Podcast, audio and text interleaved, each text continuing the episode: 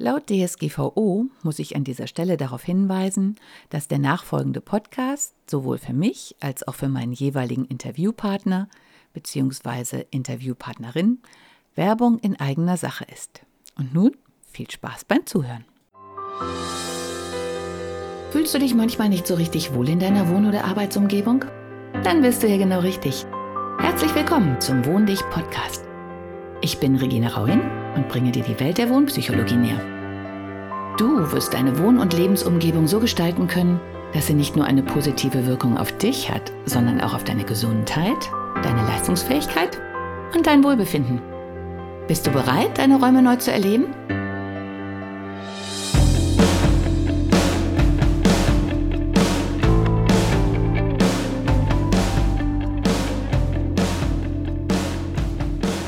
Hallo und herzlich willkommen zu meinem Podcast.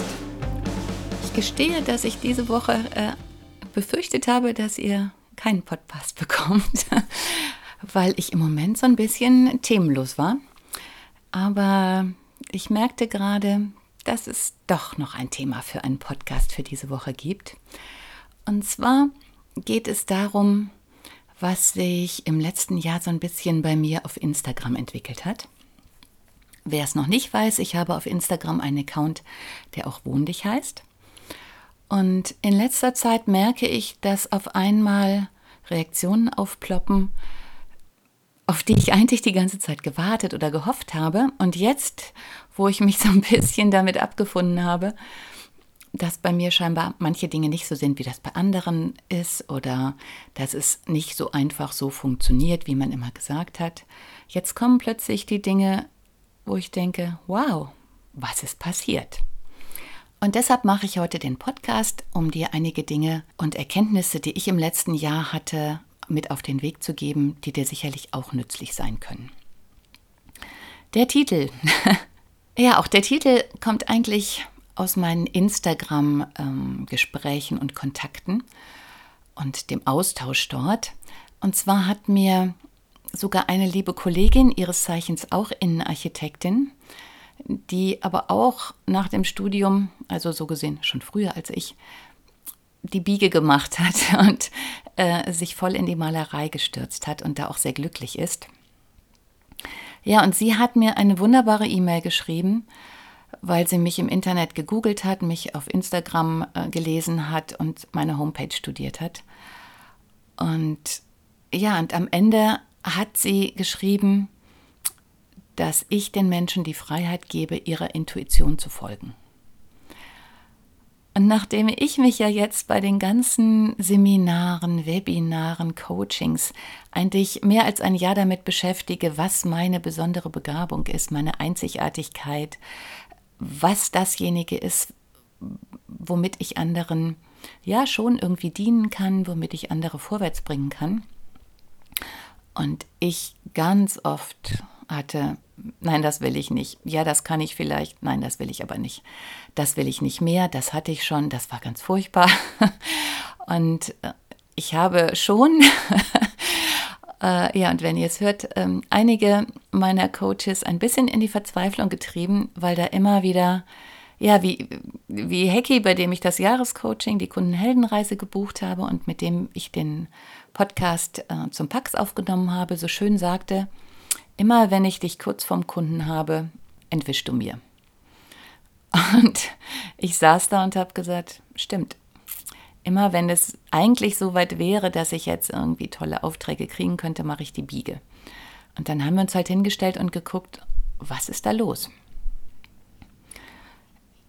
Ja, und aus heutiger Sicht hat mein Unterbewusstsein, meine Seele, mein tiefes inneres Ich gesagt, so, du bist so viele Jahrzehnte durch dein Leben gegangen, du hast dich zu Dingen überreden lassen, die nicht deine waren, du hast viele Dinge auch einfach ertragen, weil du gedacht hast, dass es nicht anders geht. Ähm, du hast zwar oft den Mut gehabt, auszubrechen, aber bist letztlich immer wieder irgendwie in diese Situation gekommen, wo du nicht hin wolltest und immer wieder mit dem Gedanken Mist. Also so ein bisschen, als ob man so wie es mir jetzt auf Teneriffa mit meinem Sohn im Loro-Park oder äh, beim Autofahren teilweise ging. Man fährt unbekannte Wege und denkt so, wow, jetzt ist es. Und irgendwann kommt man an den gleichen Kreisverkehr wie vorher und denkt, scheiße, da wollte ich doch gar nicht hin. Oder ich dachte, ich wäre schon ganz woanders. Oder ähm, schon wieder hier, was soll das jetzt? Ja, und all diese Schlenker und dieses Verfahren, ja, ist natürlich auch irgendwie sinnvoll. Denn zum einen lernt man die Umgebung viel besser, als wenn man einfach auf dem direkten Weg fährt. Also man lernt immer was dazu und kriegt ganz neue Einblicke und Perspektiven und Sichtwinkel. Ja, und vielleicht macht man diese Schlenker auch, weil man für den richtigen Weg einfach noch nicht bereit ist. Mich hat deswegen dieses, dass ich anderen Menschen einfach durch mein Tun, einfach weil ich es mache, nicht nur in meinem Buch, wie wäre es mal mit dem Schaf beschreibe, sondern weil jeder, der mich kennt, weiß, ja, die hat das gemacht. Und ich habe viele Entscheidungen getroffen, bei denen es kein, kein sicheres Kissen gab, bei denen ich da ganz alleine stand, bei denen kaum jemand da war, der gesagt hat, wow, eine super Idee, sondern meistens haben alle gedacht, ach du Schande, was macht sie denn jetzt schon wieder? Und es war doch gerade so schön und sie war doch gerade so schön in der Spur.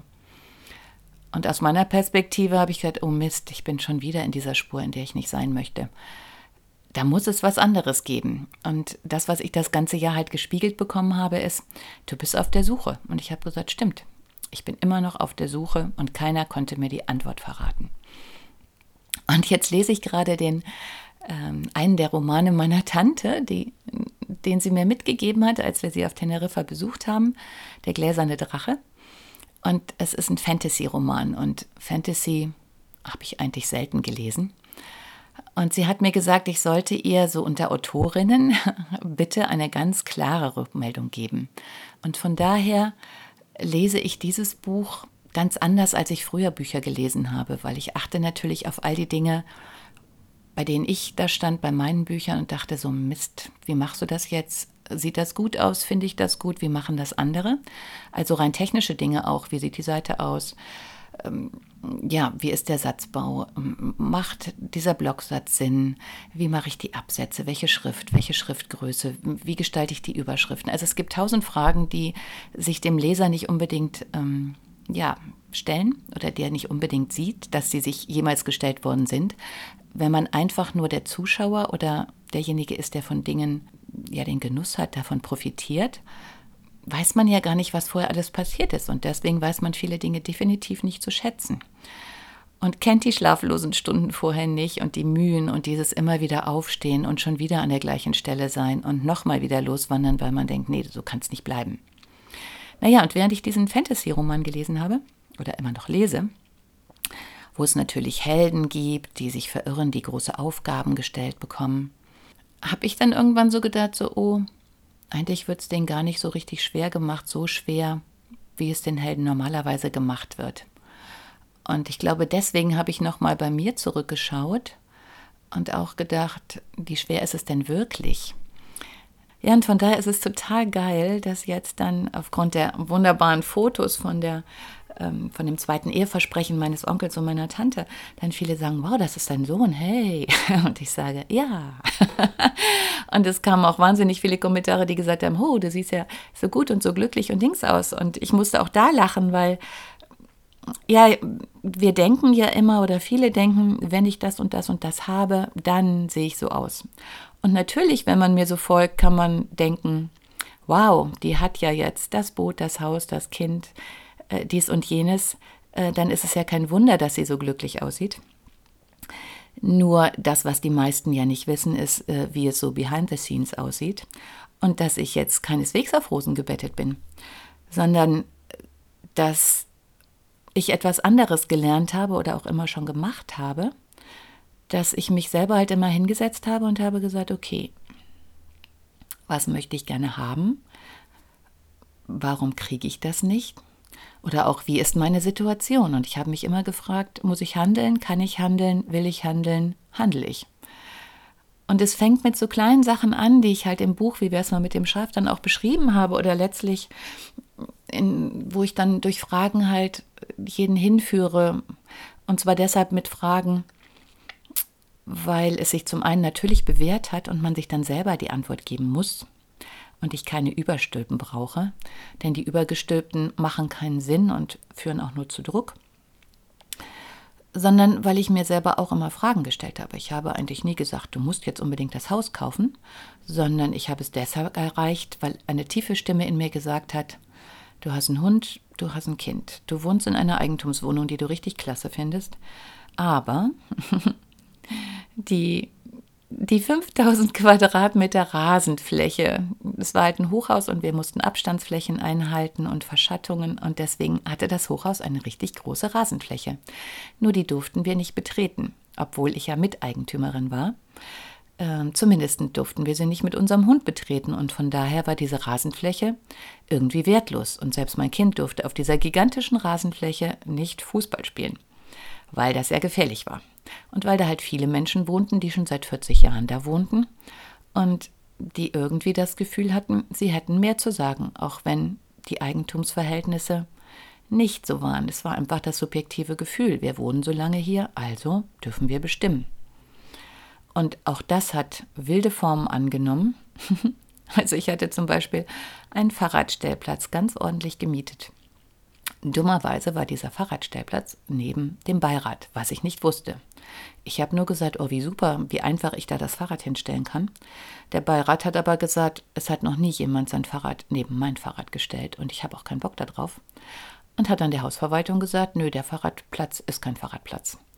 Worauf ich dann Ärger kriegte, dass ich mein Fahrrad dahingestellt habe, obwohl ich diesen Platz ordentlich gemietet habe. Der Hausmeister ähm, vom Beirat mal kurz den Auftrag kriegte, der wohnte in dem Haus, ähm, einfach diesen Fahrradständer abzuflexen. Und damit waren ja Fakten geschaffen. So wie das auf Baustellen auch oft der Fall ist. Was weg ist, ist weg. Peng. Und ich stand dann da und wo, dann gab es nur so einen Quetschi-Fahrradparkplatz, worauf ich dann einen ähm, ja, bösartigen Brief an meinem Fahrrad fand, ähm, dass derjenige, der neben mir stand, nicht mehr rauskäme und was ich mir denn unterstehen würde, mir diesen Platz auszusuchen.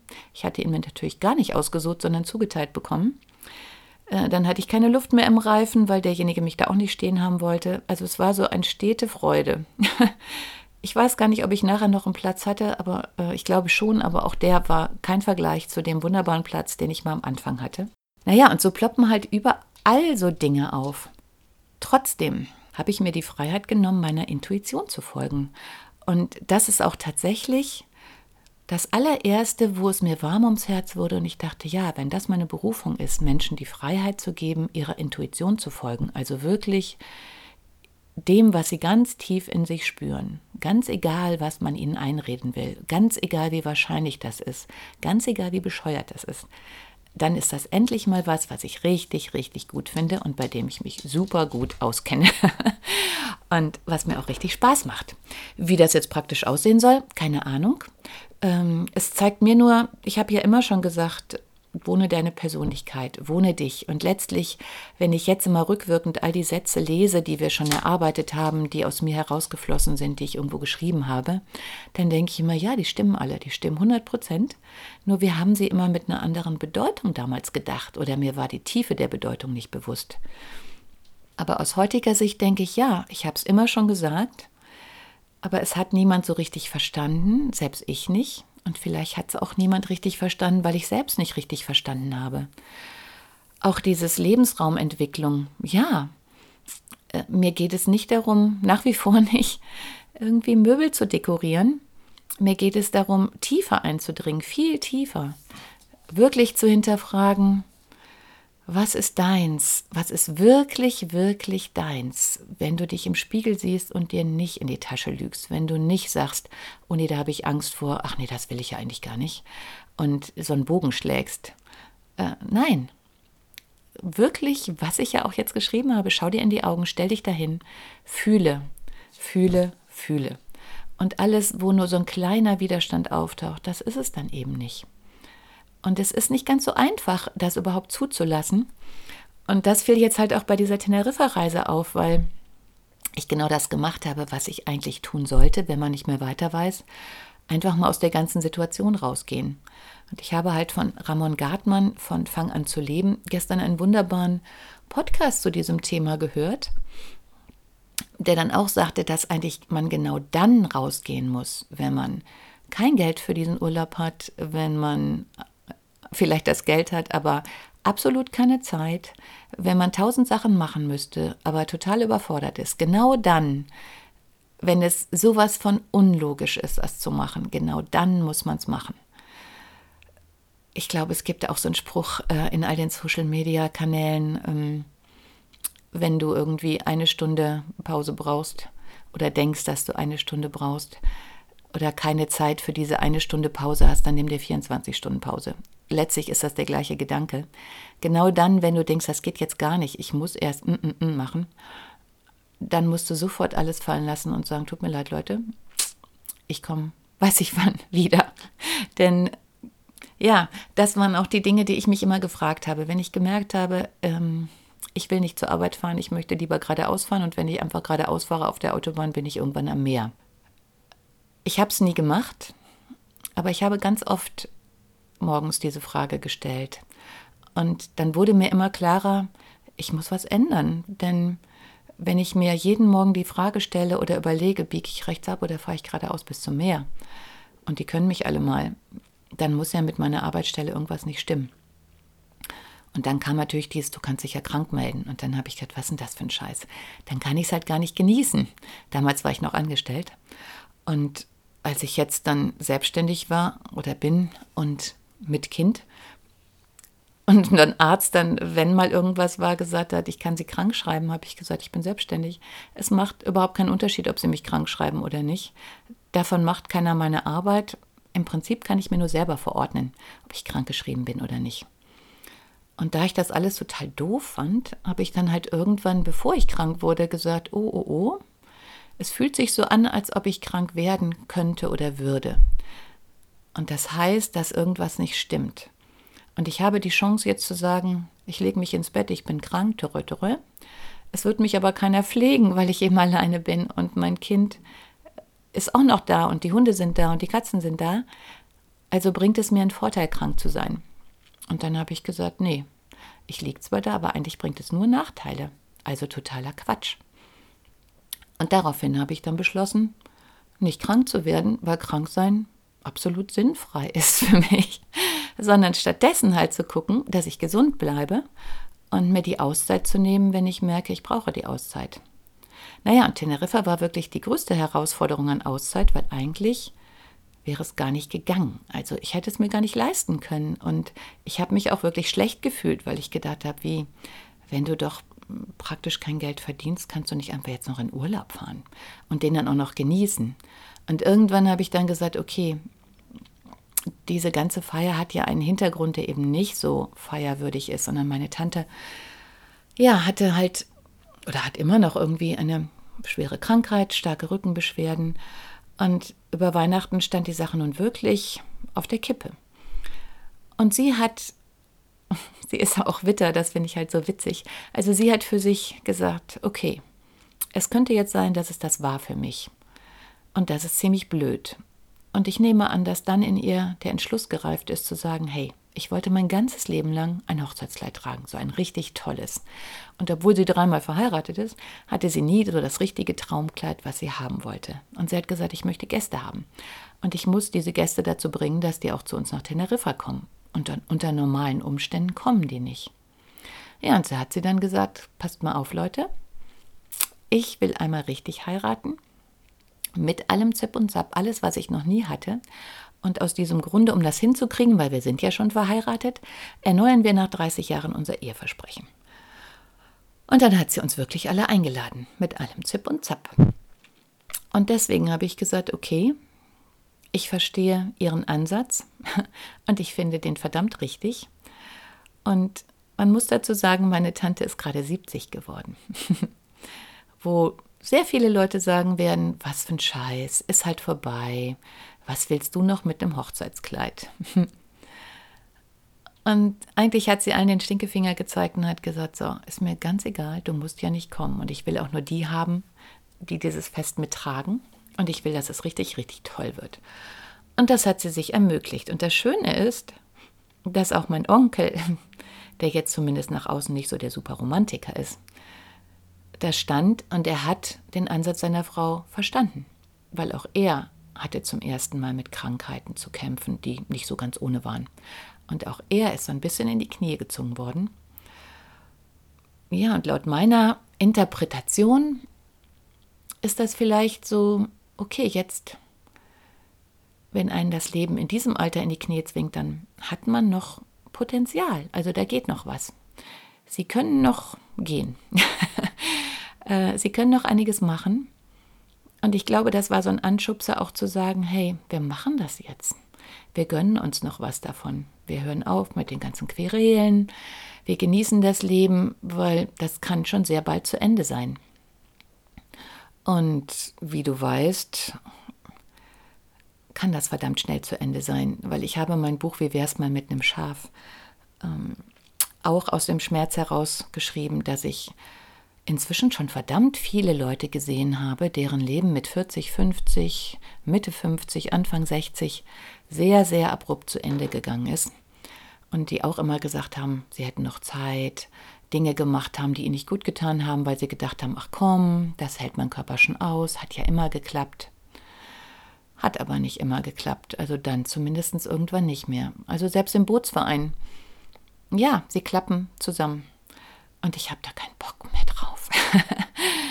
und ich bin mir so sicher inzwischen, dass zum einen, wenn du es wagst, und ja, es ist ein Wagnis, denn seiner Intuition zu folgen, kann verdammt hart sein, also zumindest in den Außenkommentaren.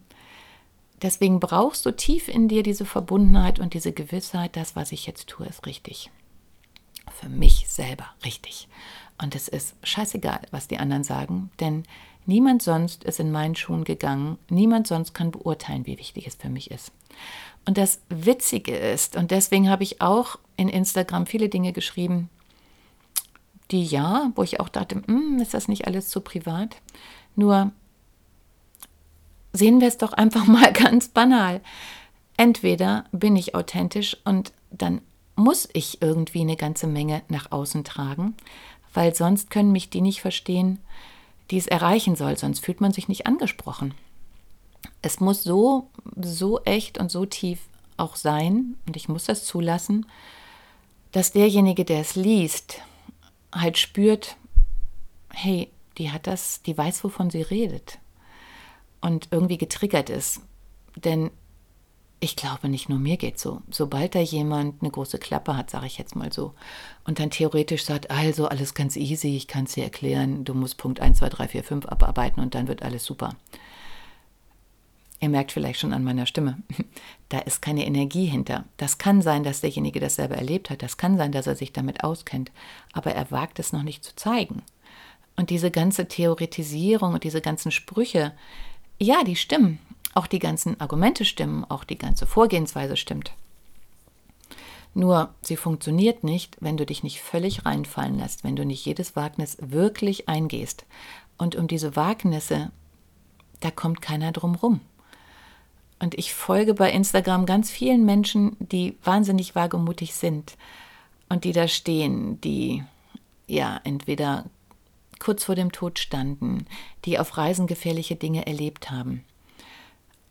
Und wenn man dann jeden Tag liest, wie es ihnen geht, und das heißt keineswegs, dass es denn immer gut geht, ganz im Gegenteil, aber irgendwann kommt dieser Moment, wo sie ganz viel verstanden haben und wo sie das alte Leben ganz weit hinter sich gelassen haben und genau wie ich nicht mehr bereit sind, es wieder anzufangen, weil sie gesehen haben, das, was ich vorher gemacht habe, macht keinen Sinn. Ich werde nicht dahin kommen, ich werde auf diese Art nicht dahin kommen, wo ich hinkommen will. Es gibt eine andere Art. Und auch wenn sich einem die noch nicht erschließt, es gibt sie. Und irgendwann, wenn man bereit ist, ploppt sie auf. So wie ich scheinbar im Moment bereit dazu war, Reichtum anzunehmen, also in dem schicken Auto meiner Tante zu fahren und sich dabei richtig gut zu fühlen. Und es hat richtig Spaß gemacht. Das heißt jetzt nicht, dass ich immer diese Autos haben muss, aber ich konnte es total genießen und ich fand es richtig rattenscharf. Ich habe Geld auf einem Lavafeld gefunden, auch wenn es so gesehen nur 10 Euro waren. Aber es hat mir schon gezeigt, hey, man kann vielleicht auch Geld mit Dingen verdienen, bei denen weiß ich noch gar nicht, dass das geht. Und das fühlt sich gut an. Und das wird sich dann halt irgendwie zeigen. Ich muss nicht mehr in die alten Schemata fallen. Und so sind ganz viele Dinge passiert. Wir haben natürlich auch viele Familiendinge, die so schön aufgeploppt sind. Und ich war diesmal natürlich besser gewappnet, weil ich mich schon die ganze Zeit sehr intensiv mit all diesen alten Dingen beschäftige. Und so langsam, ja, ich habe mit meiner Neucousine halt, die auch sehr intensiv dabei ist, mich mal so unterhalten. Und dann haben wir auch gesagt, okay, am Anfang war es wie ein verknollter Sack mit Wolle total verknotet. Man konnte noch nicht mal sehen, wo ist der Faden, an dem ich zuerst ziehen muss, um dieses ganze Bändel wieder auseinanderzukriegen. Und auch da weiß ich, wovon ich rede, denn ich habe mal in meiner als 14-Jährige Geschenkbänder aufgespult und hatte irgendwann einen riesigen, wie so ein Müllsack voll Band, was ich aufspulen sollte. Und es war absolut verknotet. Und ich habe versucht, es zu entknoten, weil ich damals noch gestrickt habe und mir das vertraut war. Und ich habe es nicht geschafft. Und irgendwann habe ich dann gedacht, scheiße, wird schon keiner merken. Müll kann man nichts damit anfangen. Naja, hat natürlich jemand gemerkt. Und als ich gerade dachte, ich wär's los, kam dann die Vorarbeiterin, hat mir den Sack hingestellt und hat gesagt, Moment mal, du kannst nicht zwei Drittel des Sacks einfach wegschmeißen, das ist wertvolles Geschenkband. Viel Spaß, du wirst das schön entknoten und dann aufspülen. Und ich meine, das ist ja das, was im Leben auch passiert. Du kannst es erstmal verstecken, wegschmeißen, weggehen, es jemand anderem in die Hand drücken. Es kommt wieder. Und das Wiederkommen ist meistens unangenehmer, als es das beim ersten Mal war, als es bei dir war. Also von daher, du entkommst der Sache nicht. Dann ist es besser, sich irgendwann mal die Auszeit zu nehmen und diese blöden Knoten zu lösen und den Anfang zu suchen und dir helfen zu lassen und Bücher zu lesen, Videos zu gucken, was auch immer ja, und irgendwann kommt dann der Moment, wo dir die anderen sagen, hey, dein Sohn sieht aber gut aus. Wow, du siehst so glücklich aus. Und hey, was du für ein interessantes Leben führst. und ich kann dir sagen, mein Sack ist mitnichten äh, komplett entknotet, aber immerhin ist es soweit, dass ich weiß, wo der Faden ist und dass ich weiß, wenn ich das alte entknotet habe, werde ich auch den Rest noch entknoten. Alles zu seiner Zeit und dass ich jetzt immer mehr lernen darf. Mir wird geholfen. Ich muss nur für mich selber klar machen, was ich eigentlich haben möchte. Und um auf das Auto zurückzukommen, das war wirklich total genial, weil ich habe am ersten Tag in dem Mietwagen mit meiner ganzen Familie gesessen und es gab zwei Wege zu unserer Unterkunft. Den Autobahnweg, der fast doppelt so lang war, und den kürzeren Weg, der aber sehr, sehr kurvig war. Und nach allen Podcasts, die du vielleicht schon bei mir gehört hast, wird es dir nicht schwerfallen zu beantworten, welchen Weg ich gewählt hätte, wenn ich ein eigenes Auto gehabt hätte. Und wir sind aber den breiten Weg gefahren, also so den für mich langweiligen, auch wenn er weniger mühsam ist, aber den eigentlich langweilig halt. Und ich saß auch hinten, als ich bin ich selber gefahren und habe gesagt, okay, stehst du irgendwie durch. Und habe die ganze Zeit gedacht, boah, Hätte ich die Wahl gehabt, wäre ich natürlich den Kurvigen gefahren und wie schön das wäre. Und ja, es ist mühsam, diese Kurven zu fahren, aber irgendwie auch ganz toll. Und hinter jeder Ecke erwartet einen eine andere Überraschung. Und wir wären über die Berge gefahren und vielleicht wären da gar nicht so viele Leute gewesen. Und dann habe ich gedacht, ja, aber solche Wege sollte man im offenen Cabrio fahren. Und ich habe das nur so für mich gedacht und eigentlich so mit dieser Prämisse, naja, wenn ich meinen Onkel nochmal besuche, dann weiß ich ja Bescheid, dann werde ich mir allein ein Auto mieten und dann werde ich im Cabrio fahren. Und dann hole ich das alles nach.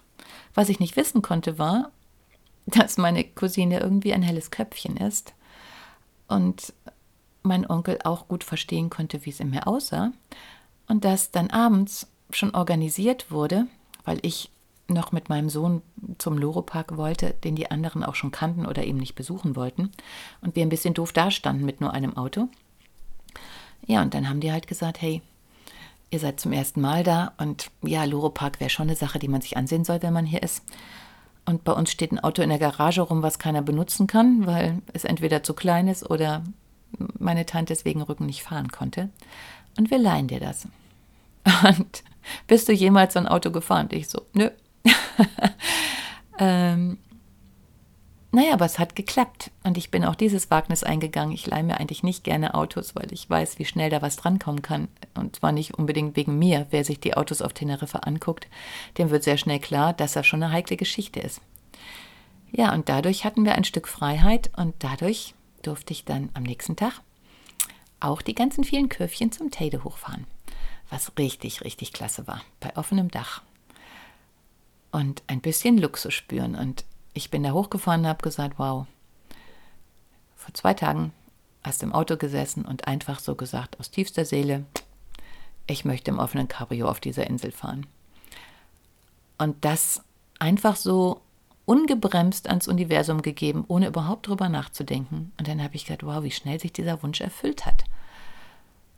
Und seitdem habe ich wieder mal gelernt, wenn du ganz offen zu dir selber bist und wenn du wirklich das sagst, was du dir wünschst, ungefälscht, nicht verkleinert, nicht kleingeredet, sondern wirklich sagst, ja, das hätte ich gerne, dann kriegst du es.